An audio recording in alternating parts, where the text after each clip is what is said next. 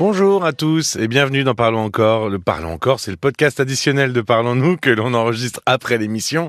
C'est un peu euh, l'after de Parlons-nous. Et si vous écoutez ce podcast pour la première fois, je suis Paul Delair et avec moi, voici Caroline Dublanche. Bonsoir Caroline. Bonsoir Paul. Sophie a un fils de 21 ans qui ne travaille pas, ce qu'elle déplore parce que elle, elle a toujours beaucoup travaillé. Et puis, assez rapidement, durant sa prise de parole, elle a concédé qu'elle était très anxieuse, qu'elle avait une histoire familiale euh, qui la faisait énormément souffrir, encore aujourd'hui à 58 ans. Et finalement, euh, la piste principale évoquée à l'antenne euh, avec toi, Caroline, était qu'elle projetait énormément de choses sur son fils, et ce qui faisait que parfois, ça pouvait aller au clash. Oui. Et, et on peut, juste voilà, quand on, on peut transférer son anxiété, son angoisse, sa souffrance sur ses enfants C'est possible? Ah ben c'est très fréquent. C'est bien sûr, c'est très fréquent, mais là, ça allait même euh, au-delà. C'est-à-dire que très vite, euh, euh, au lieu de, de nous parler de son fils, Sophie nous parlait de son histoire et de son histoire d'enfant. C'est ça, c'est-à-dire que au départ, elle appelait pour sa relation avec son fils, et puis très rapidement, elle a parlé d'elle. Elle a parlé d'elle. Voilà. Et de toute, tu parlais de euh, de, de l'angoisse que qui peut se transmettre, de l'anxiété. Oui, on sait que le fait, par exemple, d'avoir des parents anxieux, euh, est, un facteur euh, de risque entre guillemets pour l'enfant. Hmm. C'est-à-dire que euh, quand on contemple le monde sur fond d'anxiété, on va transmettre sa propre anxiété à son enfant. Donc il y a de toute façon, il y, a toutes les choses que l'on transmet volontairement à ses enfants, et puis il y a aussi toutes les choses que l'on transmet à ses enfants à notre insu. Et notamment, euh, pour revenir un peu sur le témoignage de Sophie, euh, face à son enfant, le parent replonge souvent dans les tourments de sa propre histoire. C'est-à-dire qu'il a l'impression de se revoir. De... C'est comment, comment ça se passe? euh, C'est ça. Alors c'est pas tellement une impression, c'est-à-dire qu'il n'en a pas forcément toujours conscience. Mhm.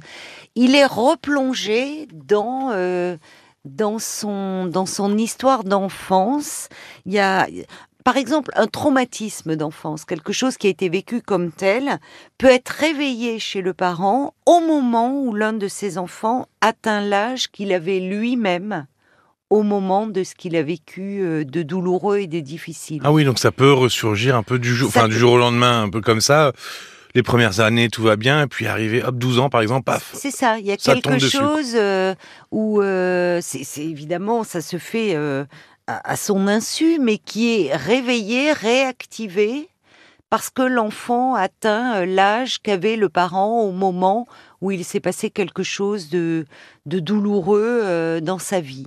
Donc oui, bien sûr, mais de toute façon, les projections, nous en faisons tous continuellement et tout au long de notre vie et sur tout le monde. Donc, euh, on projette finalement nos propres peurs, nos propres insécurités, nos propres envies, nos propres désirs. Et là, euh, à un moment, Sophie nous le disait, que son fils lui disait arrête, je ne suis pas ton frère. Donc l'oncle de ce jeune homme, je ne suis pas mon père. Et combien de fois on entend dans des, euh, des parents dire euh, dans physiquement ou à travers certains traits de, caractère. je revois son père et, on apprend que euh, ou sa mère avec qui euh, les choses se sont mal passées. Donc l'enfant, il est plein de ça et, et, et où est sa place à ce moment-là? Il n'est plus vu tel qu'il est mais à mmh. travers le, le, regard que le parent porte sur lui et dans ce qui euh, et dans ce qui se rejoue. Alors au-delà de ça, pour revenir sur un peu ce qui fait l'objet du, podcast, c'est-à-dire euh, les des parents parce qu'ils ont une histoire difficile, parce qu'ils sont en souffrance, qui vont euh, finalement demander, là toujours aussi inconsciemment, hein, à, à leur enfant d'être une béquille psychologique Oui, c'est-à-dire qu'à un moment, c'est l'enfant devient, euh, il devient presque le un confident, quoi. C'est Ah, c'est pas presque. Il devient un confident. Il devient même le, le thérapeute de, de son parent. Ça, on le rencontre fréquemment dans les, dans les thérapies d'adultes. Mhm. Hein, des, des adultes, hommes et femmes, euh, qui, qui nous disent, au fond, avoir été euh, les confidents de leurs parents euh, et où très tôt, en fait, il y a une inversion des rôles et l'enfant est, est parentifié. Alors, on retrouve ce problème de place, en fait. hein. Ah ben, C'est-à-dire que les, les, les, les places sont inversées et euh, l'enfant est là pour, euh, euh, pour, pour consoler, ce qui est toujours très... quelque chose de très douloureux et qui... parce que les enfants, on, le sait, sont des, sont des éponges émotionnelles et ils ont un amour euh, immense pour leurs parents. Donc, ils absorbent la souffrance du parent et ils en souffrent aussi parce qu'en fait, comme ils aiment ce parent, ils voudraient l'aider, ils voudraient que ce parent soit moins malheureux et évidemment, ils sont impuissants à le soulager.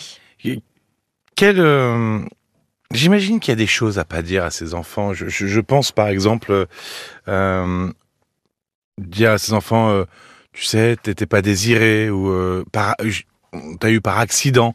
Il y a des choses qui se disent parfois comme ça, Oui, qui, qui étaient de la, qui est de la souffrance du parent ou quelque chose qui oui, oui. qui tient juste euh, aux, aux parents, mais qui est dit parfois juste comme ça, ou euh, innocemment, ou, euh, ou, ou dans un moment où il y, a- un déversement, comme on a pu le dire. Oui, oui, il y a des choses à ne pas dire, j'imagine. Il vaut, il vaut mieux Bah, le dire, à- à, quelqu'un d'autre. C'est finalement euh, euh, exprimer cela. Je ne, c'est un accident. Je, enfin, ça, c'est toujours très bouleversant pour l'enfant euh, d'apprendre ça. Enfin, ça, il y a, une charge négative, même si le parent ne le fait pas euh, avec euh, avec ce, désir-là. En fait, il y a, je, je prendrais un peu ta question au sens inverse. Je crois qu'on peut parler de tout à un enfant. Mhm. Si ce n'est effectivement lui dire qu'il n'était pas désiré, c'est inutile. C'est inutile parce que euh, ça, quel- ce sont des propos qui vont le, le meurtrir, lui faire du mal. Oui, parce que même, Finalement, même si s'il y a plein de mais derrière, c'est la première chose qu'il En entendra. fait, c'est- c'est la première chose qu'il va entendre. On n'a pas voulu de moi. Or, on sait en plus que avant la contraception, il y a beaucoup d'enfants qui sont nés, pour reprendre ton expression, par accident, qui n'étaient pas désirés et qui ont été aimés. On sait aussi que depuis la contraception, il y a des enfants euh, qui, eux, sont fortement désirés et qui, pour autant, euh, ont des manques ou, ou, des- ou des carences Mhm. et finalement euh, ne sont pas autant aimés qu'on pourrait le souhaiter pour eux. Donc, j'en oublie, euh, j'en oublie d'ailleurs la question. Donc oui, tu- c'était prendre la question à l'inverse, c'est-à-dire que Bah, on peut parler de tout avec ses enfants. Oui, tous les sujets peuvent être abordés avec un enfant. Euh, ça peut être effectivement euh, même des, des sujets qui, qui sont plutôt qui n'ont pas trait à l'enfance. Quand on parle, on pense à un parent qui perd son travail. Euh, on pense à un parent qui est confronté à la maladie ou confronté au deuil. On en a On parlé. en a déjà parlé dans Voilà. ce podcast. Donc, il est, euh, il est important de mettre des mots sur une situation euh, qui va euh, ébranler le parent, mais aussi l'enfant par ricochet. Simplement, tout va être dans la façon de le dire. C'est-à-dire qu'il faudrait toujours avoir pris un peu de recul et un peu de distance et ne pas oublier que euh, le, parent doit protéger et sécuriser son enfant. Or, si à un moment, et en fait avoir en tête qu'on le dit pour le bien-être de l'enfant et pas pour déverser son mal-être. Oui, c'est ça, c'est aussi, l'objectif de, de la prise de parole.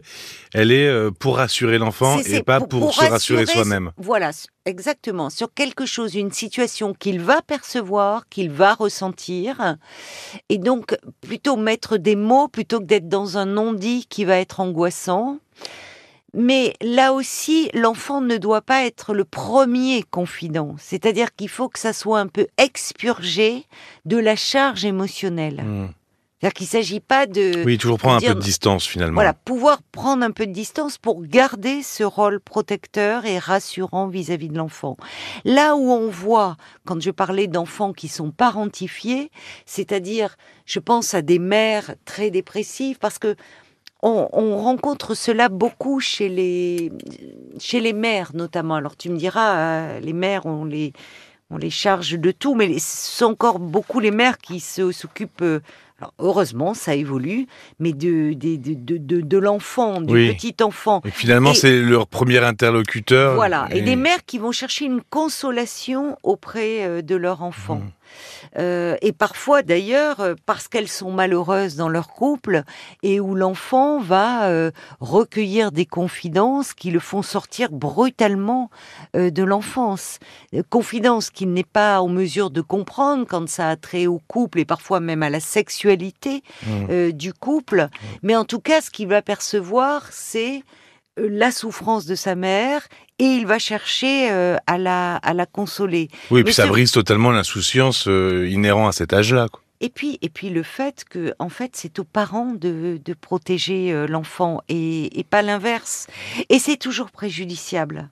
Parce que je disais, on voit beaucoup ces adultes-là en thérapie. Alors ils sont adaptés par bien des aspects. Euh, souvent, ils peuvent, euh, ils, euh, dans leur métier, dans leur, ils savent prendre soin des autres. Ils savent, ils l'ont appris euh, très tôt, trop tôt, précocement, en prenant en charge un parent euh, qui, qui va mal. Et toute cette énergie qu'ils mettent à vouloir guérir leurs parents, en fait, parce qu'ils l'aiment, euh, eh bien, c'est autant euh, d'énergie qu'ils ne mettent pas euh, à leur propre service et pour construire leur vie. Et parfois, ils mettent cette énergie à s'abîmer eux aussi. Ils peuvent aussi s'abîmer, ils sont souvent très fatigués, ils peuvent avoir un sentiment de vide. Parfois, ils deviennent soignants. Merci beaucoup, Caroline. Peut-être un oui, livre, c'est pour ça. euh, peut-être un livre effectivement qui parle un peu de, de, de ce sujet au titre évocateur, un livre d'un psychanalyste, Bruno Clavier, Euh, et le livre s'appelle Ces enfants qui veulent guérir leurs parents. C'est aux éditions euh, Payot. Et vous avez euh, tous le- les références euh, dans la description du podcast. Merci, Caroline. Sur l'appli Merci à toi, Paul. RTL, vous pouvez aussi écouter les témoignages d'Anne-Marie, d'Elisabeth, euh, mais aussi d'André. Euh, André qui se retrouve seul, sa femme est atteinte de la maladie d'Alzheimer, elle est en EHPAD, et euh, en plus de ça, il vient de, de perdre sa fille de 58 ans. Oui. On pense à lui, euh, Oui, à André, oui. euh, avec son petit chien Marcel. Oui. Euh, on les embrasse tous les deux. Vous pouvez euh, vous abonner pour avoir directement accès à tous les témoignages de l'émission. Et puis pour réagir, vous connaissez l'adresse mail parlons-nous@rtl.fr. Merci d'avoir euh, passé ce moment avec nous et à très vite. À très vite. Parlons encore. Le podcast.